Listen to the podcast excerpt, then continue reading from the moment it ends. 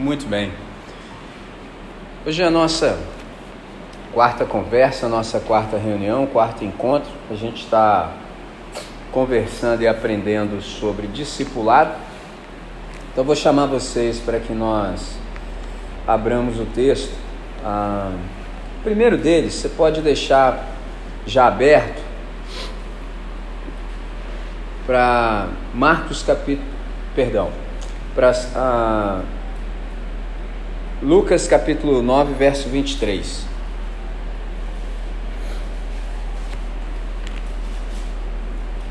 Lucas capítulo 9, verso 23.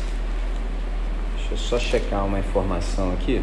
Lucas capítulo 9, verso 23 é um texto que nós temos nos debruçado sobre ele há algum tempo. E é dele que nós estamos dependendo todas as compreensões a, acerca de discipulado. Ah, um reformador do século XVI, ele era um gênio, chamado João Calvino, ele falou assim: Esta é a escola especial dos filhos de Deus, as Escrituras. Então a gente queria chamar você para a gente agradecer a Deus por essa hora, por esse espaço que a gente tem por essa oportunidade. Como eu acabei de dizer antes da gravação se iniciar, aqui no nosso país a gente tem essa liberdade. Então vamos orar agradecendo a Deus. Essa é uma razão. E a segunda razão também é um, é um motivo, porque desde que eu comecei a fazer uso da palavra, eu percebi que a questão nem é o que eu falo, mas é o que as pessoas ouvem. Porque a parte boa é que às vezes eu nem falo algumas coisas e as pessoas acabam compreendendo o que eu nem falei. Isso aconteceu no domingo agora. Eu ia dar um exemplo, aí achei melhor não dar, entendeu?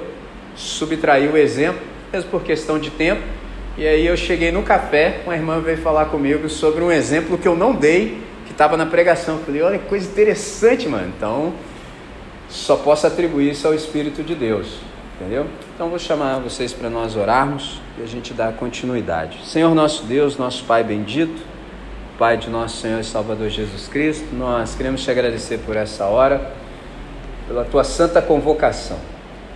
Queremos te dar graças porque de um modo extraordinário nós conseguimos ouvir a tua convocação e o teu Espírito nos tem reunido aqui nessa noite em torno das Escrituras. E nós queremos depender dela toda a compreensão para que a gente possa viver à altura da nossa vocação como discípulos e discípulas de Cristo Jesus, para o máximo louvor da Sua glória. Livra-nos de toda distração, mantenha-nos focado em Ti, inclina os nossos ouvidos de tal maneira que continuemos a ouvir a Tua voz, para o máximo louvor da Tua própria glória. É a nossa oração e fazemos no nome que é único, nome de Cristo Jesus. Amém. Nosso objetivo nessas conversas, nesses estudos, é mergulhar nesse conhecimento de Deus, não como informação, mas como experiência dele, entendeu? Para além da informação. Uma coisa interessante sobre discipulado é que a experiência com Deus é uma experiência pessoal, mas o discipulado ele é comunitário. A ideia? Então a gente está mergulhando nesse conhecimento de Deus e é um mergulho pessoal. Mas a experiência do discipulado é coletiva e comunitária. Traduzindo, não tem como você ser discípulo de Jesus de Nazaré sozinho. Aliás, você nunca vai encontrar no Novo Testamento um santo solitário. Não tem. Os santos estão em comunidade. E há coisas de Deus que você jamais saberá se você estiver sozinho. Entendeu? Você só sabe quando você está com a comunidade. Por uma questão muito simples. Eu manifesto Deus, mas eu não consigo manifestar tudo de Deus, que é possível ser manifesto. Entendeu? Então, quando eu estou na comunidade, eu me encontro com cada um de vocês que manifesta Deus também com singularidade. Então, a experiência é muito mais enriquecida e maior. Viu como é que é lindo? Então, faltar reunião da comunidade é sempre um grande prejuízo. Então, a experiência com Deus ela é pessoal, mas o discipulado é comunitário que, que é o discípulo de Jesus? Tem sido uma pergunta que nós estamos res respondendo a cada vez que nós nos encontramos. O discípulo de Jesus é um aprendiz, é um estudante, e ele é completamente submisso a Jesus. É um discípulo, é um estudante que imita o seu mestre, que é Cristo Jesus, crendo que um dia será como ele. Foi a nossa última conversa, porque o nosso destino é Cristo. A gente aprendeu isso lendo aqueles sete textos do encontro anterior, sendo que o primeiro pelo qual eu comecei é Romanos capítulo 8, entre os versos 28 e 30, que diz que o propósito de Deus no nosso chamamento é que nós nos tornemos a imagem ah, do nosso irmão mais velho.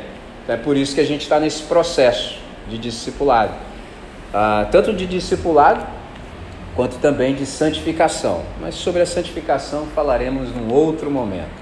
Uma frase que eu gosto de citar de modo recorrente é aquela que foi cunhada no Congresso de Lausanne em 1974, quando os irmãos disseram assim: que em Jesus de Nazaré nós vemos Deus como Ele é e o ser humano como deve ser. Viu como é que é lindo? Se a gente às vezes tem aquela percepção assim, ah, que Deus é abstrato e tudo, a maneira mais certa de se perceber Deus é olhando para Jesus de Nazaré. Uma maneira muito simples para a gente se lembrar para o resto da vida: Deus é a cara de Jesus. Ponto. Simples assim. Quem me vê a mim, vê o Pai. Simples. E quando a gente olha para Jesus de Nazaré também, a gente tem um parâmetro, a gente tem um modelo de saber como nós devemos ser agora que nós somos discípulos. É só se olhar para Jesus, porque Jesus de fato é a palavra encarnada. Porque aqui, já disse a vocês, nós temos a palavra encadernada, mas Jesus de Nazaré é a palavra encarnada, de modo que nós ficamos indesculpáveis. A gente não pode falar que não sabe. Não, é só olhar para Jesus. Como é que Jesus lida com esse tipo de situação? Simples. Então ele é a palavra encarnada, ou seja, você tem como saber, você tem como discernir. Então qual é a ideia? Nosso destino é Cristo e não existe discipulado ah, de Jesus se para o discípulo Jesus não é Deus. Observe isso. Vem comigo antes da gente chegar propriamente dizendo em Lucas capítulo 9, vem comigo a Mateus capítulo 16. Mateus capítulo 16. Não existe discipulado de Jesus se para o discípulo Jesus não é Deus. Sandré, por que, que está dizendo isso? Esse texto aqui, eu vou sintetizá-lo ah, é um texto em que Jesus está caminhando, está indo para o extremo norte de Israel, está indo para Cesareia de Filipe, e Jesus encomenda uma pesquisa de opinião aos seus discípulos. Olha que interessante. Não que Jesus tivesse crise de identidade, não é isso. Jesus sabe quem é, sabe de quem veio, para onde vai voltar e para quem está voltando. Isso é simples. Então Jesus não tem crise de identidade, mas Jesus quer saber o que as pessoas pensam acerca dele, ou seja, qual a identidade eles atribuem a mim. Aí o texto começa dizendo assim: Chegando Jesus às partes de Cesareia de Filipe, interrogou os seus discípulos, dizendo: Quem dizem os homens ser o filho do homem? Ou seja, qual é a opinião deles, qual é a percepção que eles têm acerca de mim?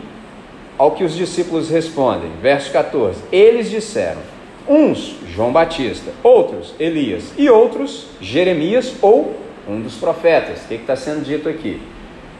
A multidão que não anda diretamente com Jesus como os discípulos, segue de longe, tem uma percepção de que Jesus é um profeta, um profeta da pesada, porque esses caras aqui que foram citados, pessoal de boca dura, entendeu? Não vou entrar nos detalhes porque eu já tenho outro áudio que falo sobre isso, então vou ganhar um pouco de tempo eu posso disponibilizar para vocês. Agora, observe o que acontece entre o 14 e o 15, ou melhor, o que não acontece. Você não vê os discípulos, por exemplo, brigando com os caras. Não, vocês estão com a ideia errada de quem é Jesus, Jesus é aí. Eu falo, não tem nada disso, cara. Jesus também não pergunta nada. Não se lamentou, não falou nada. Mas no verso 15, olha o que ele diz: Disse-lhe ele: E vós, quem dizeis que eu sou? Mano, o dia que isso aqui entrar na igreja, acabou briga. Só ficar brigando porque os caras não têm a percepção acertada sobre Jesus. Vai ficar gastando tempo com isso. A questão nunca foi essa. A questão é o que você pensa sobre Jesus. Pegou? Porque ele poderia ter falado, então vão lá vocês explicar para os caras quem eu sou. Não teve nada disso. Ele só perguntou, e vocês? Quem dizeis, quem dizeis que eu sou? Aí o Simão, como a gente já sabe como é que ele é, tomou a frente, o Simão tem essa capacidade extraordinária da língua dele funcionar enquanto o cérebro está em stand-by. Entendeu? Ele fala pelos cotovelos, fala sem pensar. Mas aqui aconteceu algo magnífico. Verso 16. Simão Pedro respondendo disse: Tu és o Cristo, vírgula, o Filho do Deus vivo. Sensacional essa resposta. Como é que a gente sabe que é sensacional? Observe Jesus no verso 17. E Jesus respondendo disse: Bem-aventurado és tu. Ou seja, você é um camarada mais do que feliz, Simão Barjonas, Simão filho de Jonas porque não te revelou a carne e o sangue, mas meu Pai que está no céu. Traduzindo, ninguém pode chegar à percepção da minha identidade se meu Pai não nola revelar. Enquanto meu Pai não diz quem eu sou para as pessoas, elas jamais saberão. Eles podem até dizer que eu sou um espírito evoluído, o ser mais extraordinário que andou sobre a terra e blá blá blá blá blá, mas isso não faz jus a quem eu sou. Porque quando se trata de Jesus de Nazaré, não cabe nada antes. Por exemplo, Jesus, o maior, já viu? Você vai na livraria assim, está assim: Jesus, o maior psicólogo, Jesus, o maior empreendedor. Não cabe, porque Jesus é Deus. Como ele é Deus, ele está fora de qualquer lista. Então ele não pode ser o maior, nem que ele ocupe o primeiro lugar, porque tem outros depois dele. Para que haja outros depois dele, aconteceu alguma coisa com ele. Ele teve que descer para ficar na mesma lista que os outros e os outros também entraram. Não pode. Isso tem um nome, chama incomparabilidade. Deus está para além de toda comparação. Não há nada que se compare. Por isso que só ele usa esse título, Deus. Aí o Pedro disse: Tu és o Cristo. Se ele tivesse parado aqui, ele tinha dito mais do que o pessoal anterior que o pessoal anterior diz que Jesus era um profeta. O Cristo é uma espécie de profeta. Só que quando veio a vírgula e ele falou filho do Deus vivo, aí ele escancarou com tudo. Porque tem um detalhe, por exemplo, em português eu li e foi fácil. Mas para o Pedro dizer, tu és o Cristo, filho do Deus vivo, não dava para dizer isso na língua dele. Em hebraico não dá para dizer, porque em hebraico não tem como construir essa frase porque o hebreu não conseguiu compreender que Deus é mais que um.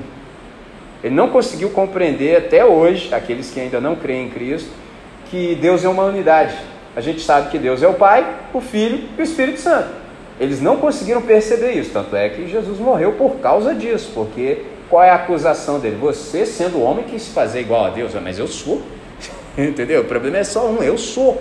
Eles não conseguiram entender que na família Deus, o texto que eu tenho em mente para falar isso para vocês, estou falando rápido, mas é Deuteronômio capítulo 6, o verso 4, quando fala assim: Ouve, ó Israel, Senhor nosso Deus é o único Deus.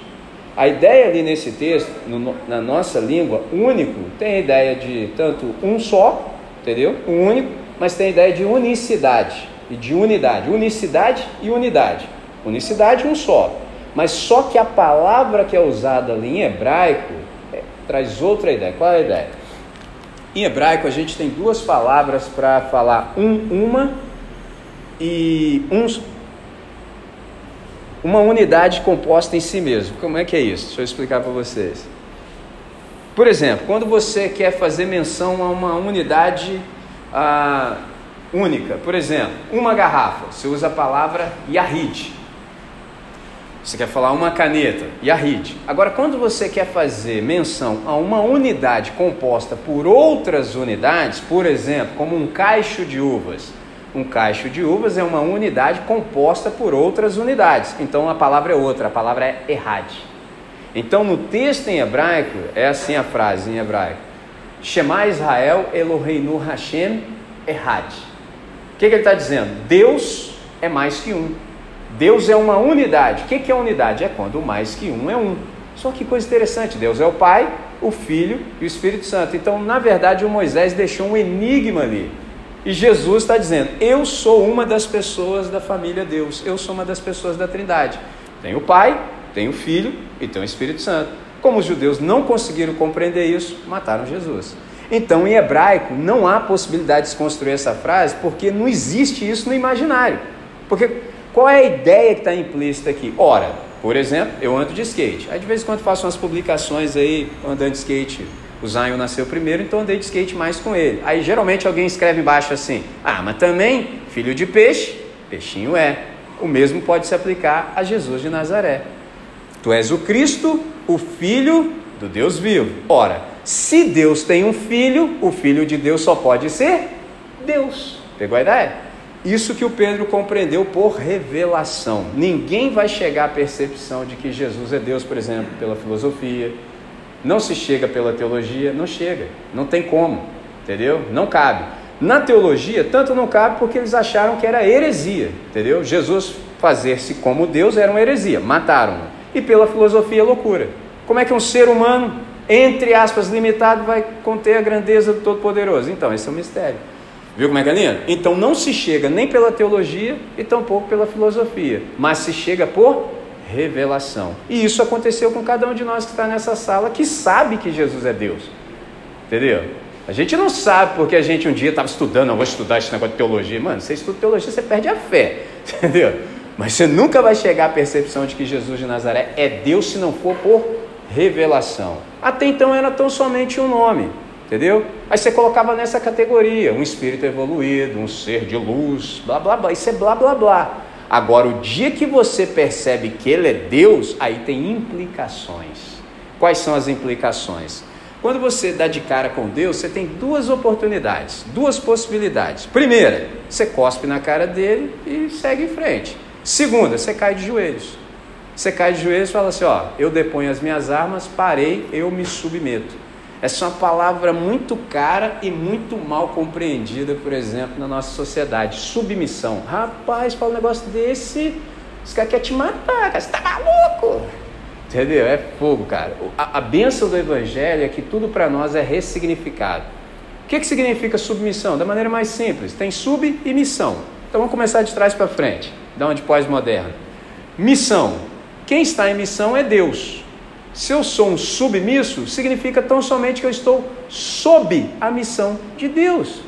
Eu me rendo. É simples assim, porque antes eu era um cara que, meu irmão, eu combatia contra Deus, eu era inimigo de Deus, eu era adversário de Deus. Pegou a ideia? Quando eu percebi que Jesus de Nazaré, quem é, eu falei, ô, oh, parei, parei, parei, parei, depois minhas armas Agora o Senhor fala e eu tão somente obedeço e digo amém prazer. Tem esse detalhe, não é falar também rangendo. Deus aí está fazendo minha Não é assim não. Você aí também não percebeu quem é Deus. Pegou a ideia? Você faz com prazer. Nesse texto, fechando um pouquinho essa ideia, a gente tem duas igrejas aqui. Só como assim tem duas igrejas? É simples. Tem uma igreja que até anda com Jesus, mas nunca soube quem é Jesus. É a igreja da multidão. Eles andam atrás de Jesus, interessados naquilo que Jesus pode lhes proporcionar. Jesus é um cara que multiplica pão, entendeu? Cura enfermo, ressuscita morto, pô, que é coisa melhor que isso, entendeu? Acontece uns negócios extraordinários todo dia, cala a boca de um montão de gente, pô, maneiraça da com ele. Mas assim, quem é ele? Ah, mas acho que ele é um profeta aí. Agora tem a igreja dos discípulos, na qual nós estamos inseridos. Qual é a característica da igreja dos discípulos? É que eles sabem quem é Jesus de Nazaré. Eles vivem a partir da identidade de Jesus. Qual é a identidade? Tu és o Cristo, o Filho do Deus vivo. Traduzindo mais ainda, você é Deus que veio em carne para nos libertar. Olha que coisa sensacional. Então, de fato, ele tem toda a possibilidade de dizer o que diz e a nós resta tão somente obedecer mas nunca se esqueçam disso, lembre-se sempre. Com prazer. Então, qual é a ideia aqui? O que é um ser humano salvo? O que é ser salvo? Ser salvo do ponto de vista do Evangelho significa tornar-se dia a dia ou diariamente mais humano como Jesus de Nazaré. Por isso que eu disse há pouco: em Jesus de Nazaré nós vemos Deus como Ele é e o ser humano como deve ser. A gente resolve duas coisas em uma só. Você não sabe como é Deus, basta você olhar para Jesus de Nazaré, porque Deus é a cara de Jesus de Nazaré. Ponto. André, não sei como eu devo ser agora que eu sou discípulo de Jesus de Nazaré. Olha para Jesus de Nazaré e você vai saber, entendeu? E aí, isso é extraordinário porque geralmente, ou em muitos casos, a gente chora às vezes porque a gente não tem coisas. Quando na verdade a gente deveria chorar porque nós não somos parecidos com Jesus de Nazaré. O maior ideal da nossa vida, de fato, deveria ser e almejar com toda a nossa força, com toda possibilidade do nosso ser, sermos cada dia mais parecidos com Jesus de Nazaré. A gente tem oportunidade para isso. Se a gente estiver linkado com Deus, atento, o dia todo, todo dia, tempo todo, todo tempo, temos oportunidade para nos parecermos cada vez mais com Jesus. E quando eu falo nos parecermos, não é algo que nós mesmos vamos produzir, é o Espírito Santo que faz isso. Quando eu digo oportunidade, é no sentido de darmos razão a Deus. Ou seja, a gente está andando pela vida e se dá conta de que naquele momento específico, diante daquela circunstância e situação, nós não procedemos como Jesus procederia se estivesse em nosso lugar aqui agora. Então, o que, que nós fazemos? Reconhecemos, reconhecemos que estamos aquém daquilo que Deus deseja para nós e pedimos perdão. Ó Deus, não é desse jeito e eu reconheço dou razão ao Senhor. O Senhor está certo, eu estou equivocado, faça em mim o que deve. Pronto. E aí você não mais reincide naquele equívoco. Viu como é que é sensacional? Agora, se você está desligado, aí fica sempre sendo um reincidente no erro, desnecessariamente falando. Então, qual é a ideia? Ser salvo do ponto de vista do Evangelho, de fato, significa tornar-se diariamente mais humano como Jesus. Observe isso, mais humano como Jesus. Vou só recapitular uma ideia que sei que vocês sabem, então vou só relembrá-los. Nosso problema é que a gente não tem Jesus como padrão de humanidade. No primeiro século, a dificuldade era para as pessoas crerem de fato que Jesus era Deus. Isso já foi resolvido. Eles não acreditavam, não criam que Jesus era Deus. Hoje a nossa dificuldade é em crer que Jesus de fato é gente. Como a gente hoje não crê que Jesus é gente, a gente não consegue ser gente da maneira certa. Entendeu? Tanto é que às vezes em frases feitas nossas que a gente gosta de repetir a exaustão sem reflexão, a gente fala bobagem e não percebe. Por exemplo, quando erramos, a gente é tentado a sair com aquela. André, sim, você tem que entender, né, irmão? Pô, sabe como é que é, né? Errar é humano. Papo furado. Entendeu? Papo fura, mentira. Claro que é mentira. Senão tudo que eu acabei de dizer é tudo mentira. Das duas, uma. Errar não é humano, errar é anti-humano. Porque humano é Jesus. Logo, você já viu Jesus errando? Não. Logo, errar é anti-humano. Jesus só acerta. Por que, que eu erro? Porque eu sou humano desconfigurado. Eu não sou humano como Jesus, eu já sou humano afetado pelo pecado. Pegou a ideia? Viu como é que é lindo? Então, salvação não é que eu não vou pecar mais, porque desse lado aqui não rola não, não tem como, mas dá para diminuir significativamente, dá, ou se dá, entendeu? Então, ser salvo do ponto de vista do Evangelho significa tornar-se diariamente mais humano como Jesus. Traduzindo, nós temos um destino único na história. Um irmão nosso do passado, chamado Irineu de Leon, ele disse assim: o ser humano está destinado a ser, pela graça, o que Deus é por natureza. Olha que coisa sensacional. O ser humano está destinado a ser, pela graça, o que Deus é por natureza. Por isso que no último encontro eu disse para vocês que nós temos a possibilidade de darmos um salto ontológico, um salto existencial e é, passarmos por um upgrade, que é sairmos de Homo sapiens e nos tornarmos como Homo Christus, entendeu? Então a gente passa de homem ser pensante e cada dia mais ficamos parecidos com Jesus de Nazaré. É um negócio sensacional, uma das melhores coisas que você pode ouvir na vida é quando alguém disser assim: Poxa, eu vejo o Cristo em você. Aí você vai lá em cima e volta, entendeu? Aí é sensacional, entendeu? Porque se ser religioso, isso aí tudo é fácil. Entendeu? Ser um camarada obtuso, grosso, ignorante, isso aí tudo dá pra gente ser. Agora, como Jesus, aí, irmão, é só milagre, é só ação extraordinária do Espírito Santo. Qual é a ideia? Deus não nos salva para sermos anjos, para sermos evangélicos, para sermos cristãos. Não. A salvação é sermos conforme o Filho do homem, Jesus de Nazaré. Um evangelho que não produz gente, como Jesus não é o Evangelho. Simples assim. Um gabarito é esse. Pô, você está participando de uma reunião aí 10 anos da sua vida. Pô, depois de 10 anos você tem que fazer um balanço. Não precisa nem isso, não. Eu fui longe assim. Rapaz, final do mês, se você não verificar traço de Jesus em você, irmão, mete o pé. Está perdendo tempo? Eu só participo de reunião cujo objetivo é ficar parecido com Jesus. O resto é só entretenimento. De entretenimento o mundo já está cheio, irmão. Entendeu? Não tem tempo para isso aí não. Meu negócio é assim, vamos fazer, pode fazer o que for, vamos cuspir fogo. O cara tem que me convencer, porque cuspindo fogo, irmão, no final nós vamos ficar igual Jesus. Ah, então bota meu nome aí que eu vou participar do cuspir fogo também. Agora, se for só para cuspir fogo, cuspir fogo, continua aí, segue em frente, vai firme aí na sua vocação, que essa aí é a sua, mas não é a minha. Pegou a ideia? Porque se você não sabe disso, você se perde assim com a facilidade. Entendeu? A gente não está nesse negócio para ficar proporcionando entretenimento para ninguém. Porque o nome disso é evento. E evento é vento. Entendeu? É simples é tudo muito simples. Por isso, vou dizer uma coisa para vocês que falaria no outro momento, mas vou falar agora, vou deixar um spoiler. Como é que começa o discipulado? Duas coisas. Primeiro, o discipulado começa um dia que você é interrogado por Jesus nos seguintes termos: O que, que você quer? Entendeu? O que, que você quer? João capítulo 1. Se a minha memória não me trai, verso 38, ele diz assim: Que buscas? Que buscais? Eram dois: era o André e provavelmente o João. Eles eram discípulos de João Batista, perceberam, viram o batismo de Jesus, efetuado pelo primo, começaram a seguir Jesus, porque João disse: Eis aí o Cordeiro de Deus que tira o pecado do mundo. Quando ele falou essa frase, os caras ficaram com olho desse tamanho. Ou como assim? Porque lá em Israel os pecados não eram tirados, os pecados eram cobertos. Aí João falou: Eis aí o. E apontou para uma pessoa: Eis aí o Cordeiro de Deus que tira. E esse tira, esse verbo, é tira, tirou e tirará. Passado, presente e futuro. Ah, os caras meteram o pé na hora. Vamos atrás desse cara aí. Aí Jesus olhou para trás e falou assim: O que, que vocês querem? Mestre, onde assistes? Tipo assim, onde é a sua casa? Ele falou assim: Vem e vê. Passaram três anos e nunca acharam a casa de Jesus. Por uma razão óbvia, Jesus não tem. O que, que ele estava dizendo? Discipulado é um processo. Você quer saber? Vem comigo, anda comigo e você vai ver. falei, caramba, isso aqui é um negócio sensacional. Por quê? Ele não perguntou assim: o que, que vocês sabem?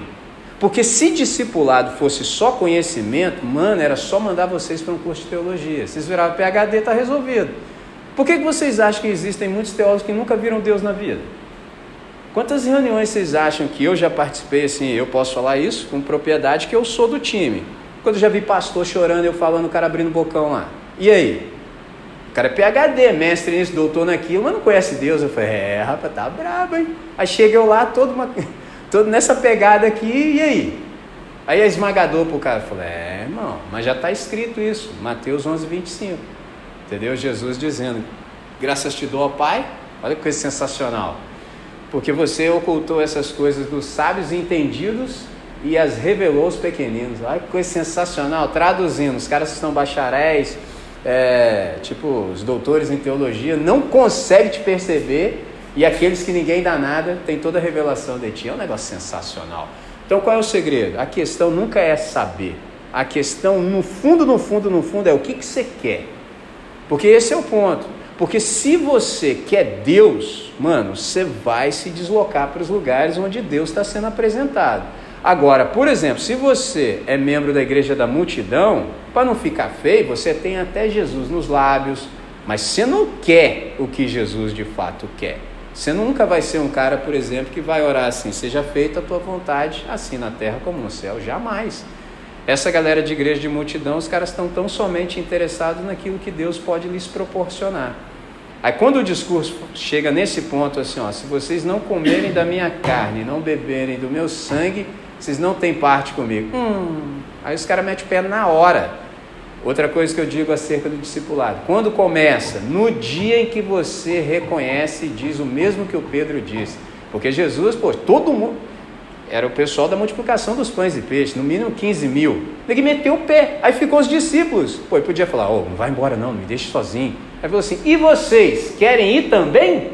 Ó, oh, mete o pé também. Aí o Pedro pulou para dentro de novo e disse assim: Senhor, para quem iremos nós? Só tu tens as palavras de vida eterna. Ponto. Olha que interessante na frase: Senhor, para quem iremos nós? Quem usa-se para a pessoa. E quando você vai para um lugar, você fala para onde? O Pedro não diz para onde, porque quando você vai embora, você vai para um lugar. Olha a sacação. Ele falou assim: não, não, não, não. Para quem? Ou seja, é com o Senhor mesmo. Entendeu? Não tem outra pessoa para nós seguirmos. É o Senhor que tem as palavras de vida eterna. Ou seja, aquilo que o Senhor diz é que dá, traz sentido e significado para a nossa vida. É o que nós queremos, nós vamos nesse negócio até o final. Olha que sensacional. O discipulado começa exatamente nesse dia. Enquanto Jesus for só mais um numa lista, não rola. Enquanto Jesus for, tipo assim, Jesus plus, aí tem que acrescentar mais alguma coisa. Jesus maior do que todos, também não serve não. É só Jesus. Enquanto cada um de nós não chegar na percepção clara e inequívoca de que só tu não começou o discipulado ainda. Viu como é que é sensacional? E isso vai dirigindo toda a nossa vida. Entendeu? Por exemplo, todos os convites que eu recebo passam por um crivo. Primeiro, desde o início, desde o meu primeiro convite, não aceito convite que não provenha de pastor. Nem vou. Ou então, na melhor das possibilidades, alguém cujo pastor delegou. Mas ainda vou arrumar um jeito de falar direto com o chefe. Por quê? Vai que eu falo o que eu falo, depois o cara me queima no outro dia seguinte, no dia subsequente. Quando não me queima, não, não sou doido. Entendeu? Eu não sou louco. Então, se ele está me chamando, é porque ele assina, subscreve o que eu estou dizendo. E caso também não subscreva, também não precisa me chamar. Não é simples? É simples assim. E outra, todo convite que eu recebo, eu preciso discernir o seguinte: se eu vou a isso, que tipo de movimento, por exemplo, a o meu sim vai dar combustível, vai proporcionar. O que, que essa galera que está fazendo isso aí quer? Entendeu? Porque se eles não estão querendo o que eu entendo que se deva querer, eu não vou participar disso. Para quê? Vou lá iludir os caras? Para eles continuarem nessa ficção aí, nesse Netflix aí? Não vou, não, não, chama outro. Entendeu? E olha que eu só recebo convite que eu passo no crivo e para mim, eu confesso a vocês, vai ficar gravado, já está dando entendeu? Já está dando, porque eu já estou assim, já tenso com algumas coisas que eu vejo acontecendo sempre, que assim, no fundo do coração pensa assim, pessoal, decidam o que vocês querem. Se vocês querem a zoeira, façam a zoeira, mas por favor, só não me chamem, entendeu? Façam a zoeira. Agora, se vocês estão me chamando, por exemplo, então é para que façamos as coisas desse jeito. É simples assim, porque a gente não pode estar nesse negócio para ficar perdendo tempo, não. Porque eu penso o seguinte: há pessoas que ainda não tiveram oportunidade de ouvir o Evangelho uma vez. Então, às vezes, eu fico pensando assim: por que, que eu vou dizer para esses caras pela segunda vez? Sendo que, pelo tempo decorrido, vocês já deveriam ser mestres.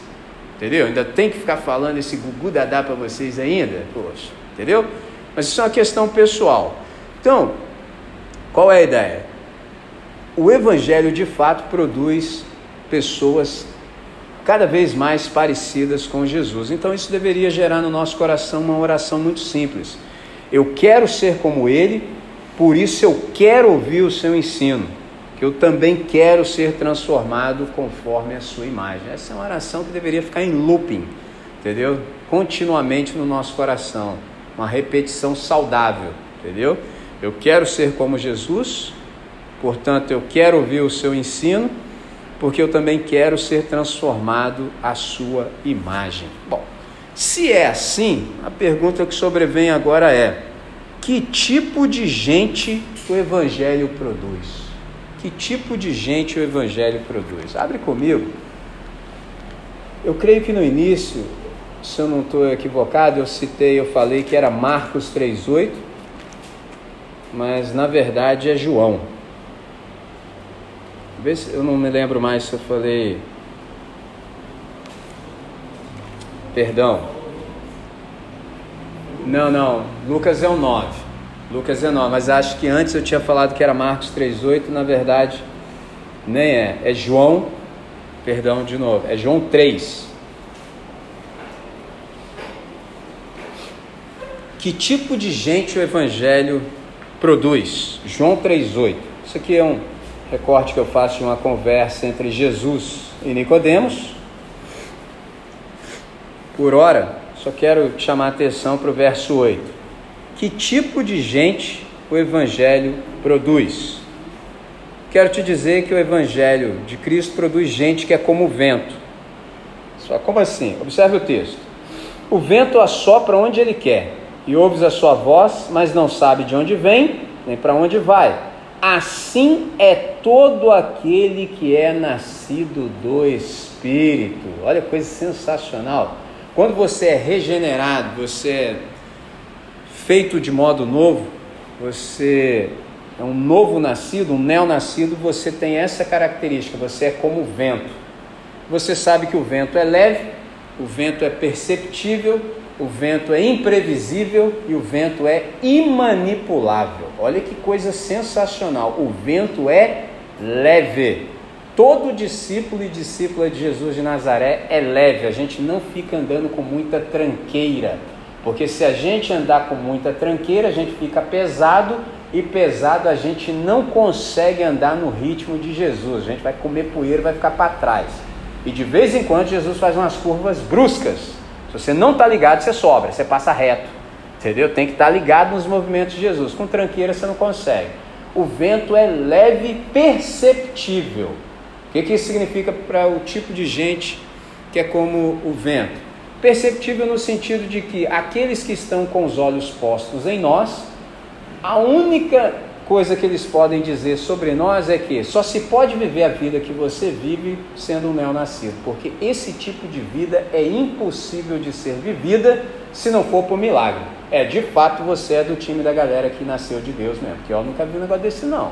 Ó, oh, sensacional. É imprevisível. Ninguém da meteorologia pode dizer para onde o vento vai. Não, papai, vai nada, pá. Os caras erram sempre, entendeu? Assim somos nós. Ninguém sabe qual é a nossa. Entendeu? Mas de onde são esses caras? Saiu aí. De onde ele foi? Também não sei. Não sei o que vai rolar com cada um de nós depois que nós deixarmos essa reunião. A gente não sabe. Porque basta um comando de Deus e a gente mete o pé. Olha que maneiro. Porque quem manda em nós é Deus. É Deus. E aí você pode entrar no seu quarto, fechar a porta e falar direto com Deus. Nem eu vou estar lá. Olha que maneiro. Entendeu? Eu sou desnecessário. Então você fala direto com Deus, Deus fala assim: mete o pé, você sumiu. Entendeu? Aí, como você ama os irmãos da comunidade, você vai lá e comunica. Mas não são os caras que mandam em você, é Deus. Então você é imprevisível. E você é também, para juntar, imanipulável. Traduzindo, ninguém exceto Deus manda em você. Ah, que lindo! Mas muita gente no Brasil não sabe disso, não. Aí a galera, tanto tem os manipuladores, quanto aqueles que também são manipulados, porque eles não sabem que tipo de gente o Evangelho gera. O Evangelho gera esse tipo de gente. Agora, vocês que estão me ouvindo, não tem a carga que eu tenho, porque o dia que eu li isso aqui, eu falei, Deus, que furada que o Senhor me colocou, hein? Porque eu sou pastor, e agora, o que, que eu desenrolo aqui? Como é que eu lido de gente que é assim? Como vento? Entendeu? Os caras são leves. E aí, como é que eu faço? Os caras são imprevisíveis. Tipo assim, eles não precisam que eu chancele as coisas para eles. Ó, você, não, não, não, não, não, o Senhor é Senhor deles. Olha que maneira, olha que furada. Então assim, eu não mando nos caras. Olha que maneiro. Aí pode ser que a pergunta do seu coração seja: André, e como é que as pessoas assim dão ouvidos a você? Nem usei a palavra te obedece, não, porque não cabe. Isso é o meu, é minha percepção. Aí é uma questão, por exemplo, de você olhar para mim e chegar à percepção que eu sou um cara honesto, que eu sou um cara que vale a pena ser ouvido. E por isso que você me dá ouvido, mas não porque eu mando em você, não porque eu exerço poder sobre você, jamais. Eu posso ter autoridade, que é diferente de poder completamente diferente. É só, como assim? Por exemplo, quando Jesus terminou o ensino do monte, diz o texto, Mateus capítulo 7, que as multidões estavam ah, maravilhadas, porque Jesus ah, ensinava como quem tem autoridade. O que, que significa? Autoridade é a capacidade extraordinária de provocar nos ouvintes admiração. Você só é ouvido quando você causa admiração nas pessoas. Entendeu? Eu posso chegar aqui e dar três socos na mesa e falar: a parada é o seguinte, quem não ouvir eu mato. que quem manda sou eu. Já trago também minha peça, minha arma de fogo. Primeiro que discordar das minhas ideias, já meto bala. Pronto, tá feito. Você viu, rapaz? O homem lá do estudo da quinta lá, o cara é violento. Entendeu? É uma possibilidade. Tem muita gente que age assim. Escolhi o caminho de Jesus entendeu? Da autoridade. Aí, se ao longo do processo que a gente caminhar juntos, falar, rapaz, vale a pena ouvir esse rapaz aí, esse menino aí sabe de alguma coisa. Pronto, é assim. Porque se não fosse assim, por exemplo, como é que eu ouço as pessoas que têm infinitamente mais idade do que eu? O cara tem 90 anos. Que poder ele vai ter sobre mim? Nenhum. Mas como é que eu lido com isso? Do jeito que eu acabei de tentar ensinar vocês. Eu olho algumas pessoas. Ah, na história da igreja fala assim: como, pois, não ouviria tal pessoa? Somente se eu fosse um insensato. Só se eu fosse um idiota, um ignorante, um burro imbecil, um nécio, um tardo de compreensão, como diz o texto sagrado. Porque eu olho para as pessoas, eu vejo a vida dos caras, falo, como não ouvir? Como não ouvir? Não ouvir é um sinal explícito da minha idiotice. Entendeu? Então é nesse sentido. Agora, é um risco, entendeu? É um risco que eu escolhi correr com toda consciência e deliberadamente, ou seja, não manipular ninguém. Por exemplo, coisa que eu aprendi muito cedo na caminhada cristã: Deus é o Deus das relações voluntárias, só fica quem quer. Entendeu? Ninguém é obrigado a participar do estudo, ninguém. Você veio um dia, sempre assim, sempre tem gente nova. Todos vocês que já vieram, pelo menos uma vez, sabem disso. Sempre tem gente nova. E sempre fica quem quer. Aí o cara vem um dia, vem dois, vem três, vem, tem uns caras que têm 20 anos, 15 anos, entendeu? É sempre assim. Deus é o Deus das relações voluntárias, entendeu? Eu não exerço nenhum tipo de poder sobre ninguém. Pegou a ideia? Então é simples assim. Que tipo de gente o Evangelho produz? Gente que é leve como o vento, inclusive no que diz respeito ao viver hebreu, ou seja, modo andarilho, desinstalado, levado pelo vento. Nosso horário foi. Vou parar aqui e vou explicar essa última coisa. O que, que é isso aqui? Olha só. Acabei de dizer para vocês que o Evangelho gera esse tipo de gente, que é leve, imprevisível, imanipulável e perceptível. Gente que vive também desse modo hebreu. O que, que é isso? Explico para vocês. Hebreu é a ideia de você ser uma pessoa desinstalada, ou seja, sem uma geografia fixa, alguém sempre em movimento, alguém desinstalado, alguém que é leve e levado pelo vento.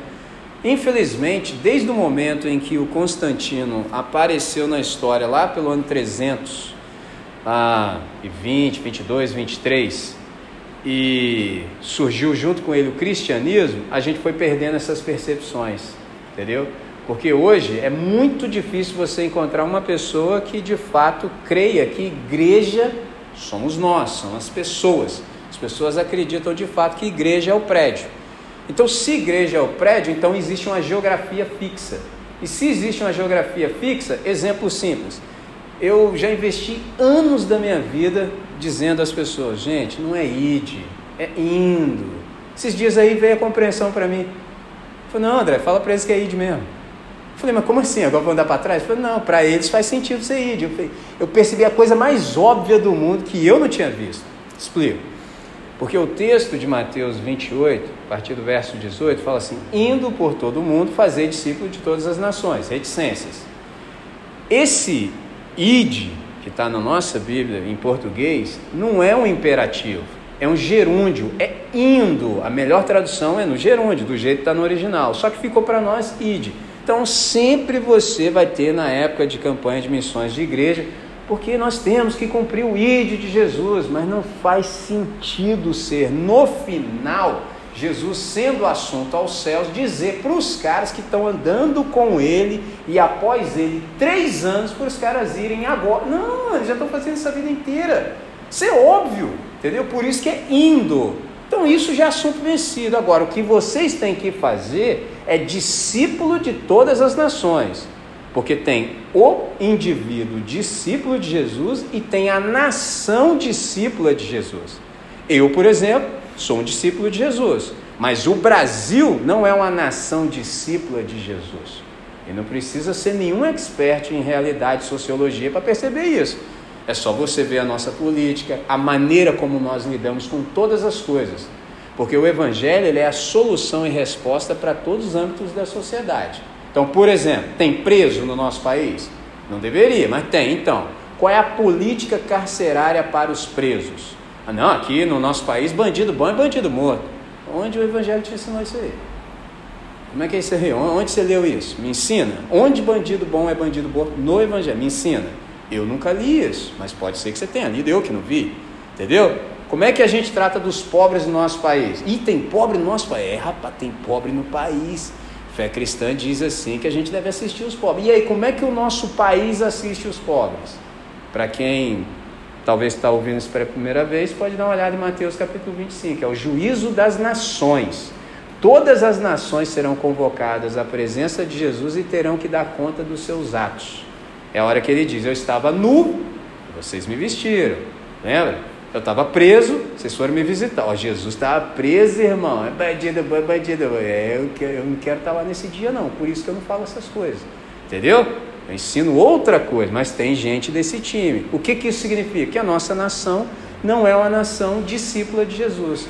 Então tem o discípulo indivíduo e tem a nação, nação discípula de Jesus. Olha que coisa sensacional, é isso que ele disse. Então vocês vão fazer discípulos de todas as nações, ensinando-os a guardar tudo quanto vos tem ordenado. Ele não diz só para ensinar. Se fosse só para ensinar, era só encher qualquer lugar de pessoas e ensinar, pronto. Podia fazer gravação, podia dar apostila, mas ele, ele acrescentou, ensinando-os a guardar. Então, meu irmão, só tem um jeito de fazer isso, é na vida. Não tem como fazer isso com apostila, não é um método, é um processo. Por isso, por exemplo, alguns de vocês, alguns ah, andam mais perto comigo. E você andando mais perto comigo, você vai ver como eu procedo em todas as situações. Entendeu? Acabei de contar uma para vocês, os convites que eu recebo.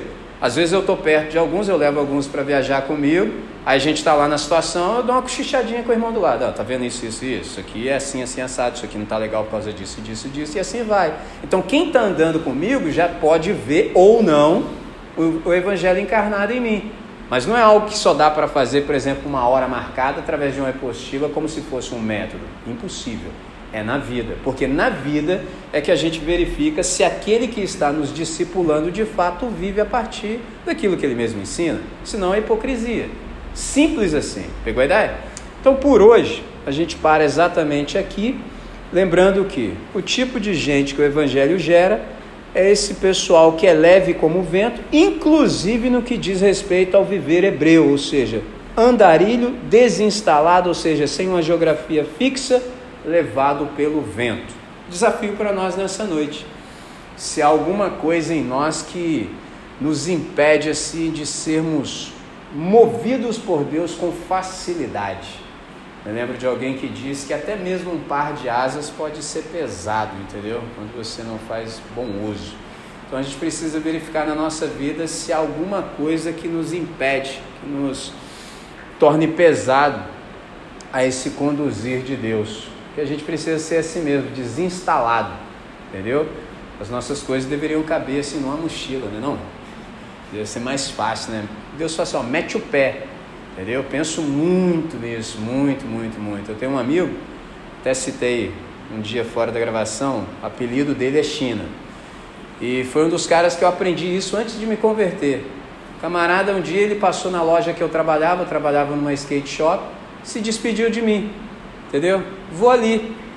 Pergunta quantos anos depois eu vi o cara? Dez anos depois ele voltou. Dez anos depois. Saiu com a mochila nas costas. Vou ali. Mas era ali mesmo, só que a viagem ficou tão interessante. Ele voltou dez anos depois. Uma calça, uma bermuda, duas camisas, um chinelo. Dez anos. Eu falei, caramba. Aí, quando a gente se converteu, a gente se converteu, eu me converti, depois todos os meus amigos, assim, grande parte deles, a galera do skate foi se convertendo também, a galera que era artista da música. E aí esses dias eu até falei com ele assim, ele voltou para o Brasil. Eu falei, cara, eu aprendi muita coisa com você, entendeu? Porque eu era muito pesado. Porque eu já sou do time do skate, então eu tinha que levar muita coisa, cara. Tem que levar, tem que levar coisa extra, entendeu? Por exemplo, fui para a Etiópia, então eu tinha que levar, além do meu skate, tinha que levar skate extra, porque se quebrar, você vai andar com o quê? Não tem. Igual no Egito, quando eu fui também, pô. Eu lembro que eu estava no Cairo, e a única skate shop que havia no Egito ficava em Alexandria. Você deve ter ouvido falar de Alexandria por causa da biblioteca. Caramba, como é que vai do Cairo a Alexandria? Para comprar um shape. e a gente foi, mas não para comprar o shape. Comprei o shape, mas não por isso. Entendeu? A gente foi lá fazer a missão, mas foi, foram três horas de trem. Entendeu? Longe aberto. Então, assim, ia inviabilizar a missão. Então, assim, eu fui aprendendo ao longo do tempo a ficar um pouco mais leve. Não sou como ele ainda, ainda não dá. Entendeu? Eu preciso de mais coisas. Mas assim, aprendi muito, muito, muito com ele. Então eu creio que para hoje, nessa noite, além de tudo que a gente aprendeu no ponto que a gente parou, é nos abrirmos para Deus no sentido dele nos avaliar, fazer um balanço existencial em nós, para a gente perceber como é que nós estamos. Se a gente está caminhando com leveza ou se a gente está agarrado, se a gente está pesado, entendeu? Se está difícil para Deus nos conduzir. Isso é um desafio que a gente tem para essa noite. Então eu vou parar aqui. Semana que vem, se Deus nos preservar e nos permitir, a gente se reencontra e a gente dá continuidade no aprendizado. Tá certo? Então vamos orar? Deus bendito, alegria enche o nosso coração nessa hora. Maravilhoso, Deus, ponderarmos acerca das coisas do Senhor. Obrigado pelos ricos ensinamentos que o Senhor nos tem proporcionado ao longo do tempo. Essa é a nossa quarta conversa e nós te agradecemos por tudo quanto temos obtido de compreensão a partir de ti. Obrigado, Deus, pela preservação da tua palavra. Obrigado por termos a possibilidade de lê-la em nossa língua materna.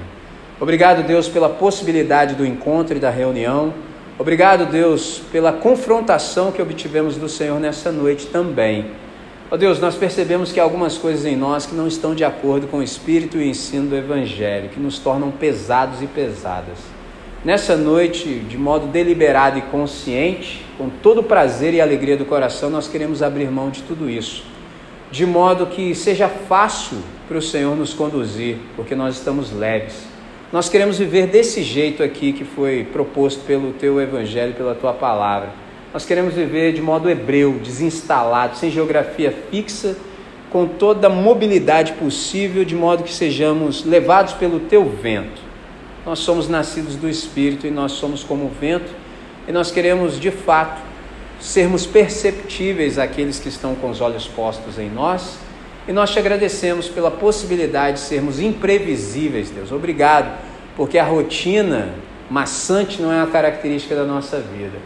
Obrigado pela imprevisibilidade, pela imanipulabilidade, Deus. Obrigado porque só o Senhor é o nosso Deus, só o Senhor manda em nós. Isso é sensacional, Deus. É maravilhoso ouvir tão somente a tua voz. E é nessa noite que nós reconhecemos que o Senhor está certo e nós te damos toda a razão e nós concordamos contigo e falamos amém a tudo que o Senhor nos tem proposto. Então é assim que nós oramos. Oramos no nome do nosso Senhor, de quem somos discípulos, Cristo Jesus. Amém. Amém.